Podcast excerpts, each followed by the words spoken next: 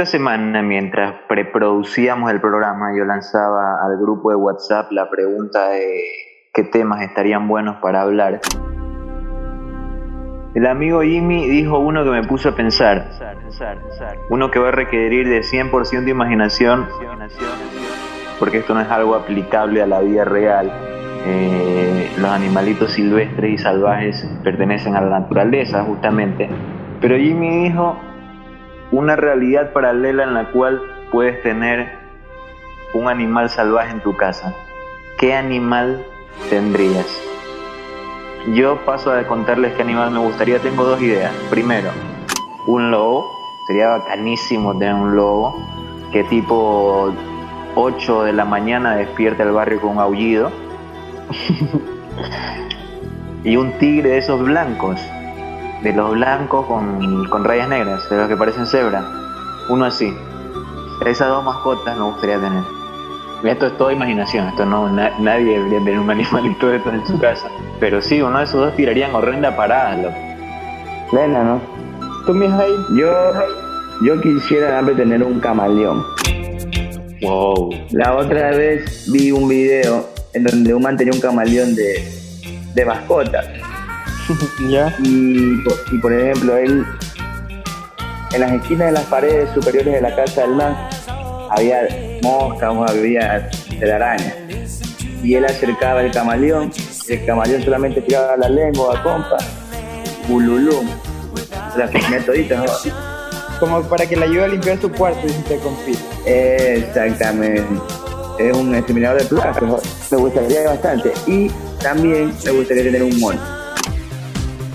Ah, bueno. no un gorila. Uno que sea buen dato, compa. Como de Hangover, más o menos, hecho un monito así templado, incluso me gustaría yo vestirlo. Vale, ropita al mar. Creo que le haría puro Gucci, Louis Vuitton. puro, puro puchi, puro puchi. no, le compraría, le compraría ropa en Navidad, en Año Nuevo, todo elegantón, hermano y poner una foto de familia. Nada más. Tus sobrinos estarían encantados con ese animal. Nos ayudarían en mandarlo. Mira, en la esquina de mi casa, en la esquina, han puesto una verdulería. Entonces solamente le amarraría una, una nota al man en el cuello, que el man vaya. Nada más. Y sale ahí, solución, problema. Loco, qué, qué buena idea. Qué buena idea. Lástima, lástima que no, no, se, no pueda ser llevada a la vida real. Todo esto es pura imaginación. ¿no? Eh, Lamborghini. La verdad que yo, yo quisiera tener un león, loco, en mi casa. Y también quisiera tener, loco, el rey del mar. El rey del mar. Eh, un tiburón. Ufa. El tiburón. Me gustaría tener un tiburón, pero el tiburón martillo. Aquí llegó otro tiburón. La verdad que ese sería mi sueño siempre. Pero ahora último vi que Gianluca Biachi tiene un hipopótamo loco. Y también me gustaría tener un hipopótamo. Le da manzana de comer.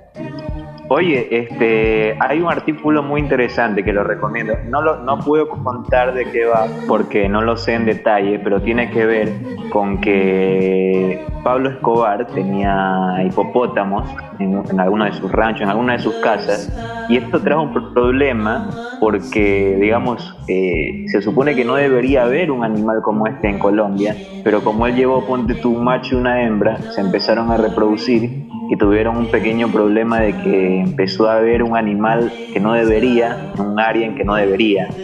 Yo imagino que algún este, botánico o zoólogo eh, podría ampliarlo, bueno, no sé, si buscas en Google hipopótamos Pablo Escobar, probablemente des con el artículo de cómo eh, los hipopótamos de él trajeron un problema de sanidad, no sé, un problema ambiental. De verdad, quedaron para... Ah, sí. Ah, sí, sí, sí, sí escuché. Y también, y también esa es la razón por la que en Colombia hay cebras, porque él las llevó. Cuando cayó la hacienda Nápoles, los animales se liberaron, o sea, se fugaron de la, de la hacienda. Y ahí se aparearon en otros lados, y ahí fue que esa es la razón por la que en Colombia hay hipopótamos y hay cebras y no sé qué otros animales más habrán, pero había jirafas, tenía casi todos los animales de un zoológico. Y a ver, quiero preguntarles algo a ustedes, por ejemplo, un día en su casa, no sé, uno de sus hermanos, pongamos, o uno de sus sobrinos, llega un día y dice, bueno, les presento a mi mascota, la tienen en una caja. La mascota que es una tarántula, ¿se la dejan tener o...? o le dicen, mijo, mejor te, mejor te consigo un perrito, no. Mi sobrino le, la otra vez me dijo lo mismo, que quería una tarántula de mascota. No, qué miedo, loco. Yo le dije, ¿tú sabes que la tarántula te pica y te puedes morir? Le dije yo. y ahí el man dijo, como que no importa, igual la quiero atender. Pero... Ah, sabía el compita. Sí, pero lo que pasa es que a mi sobrino le gustan los insectos. Ah, cierto, tú habías dicho que ibas a hacer una casita de hormigas, ¿la, la hiciste?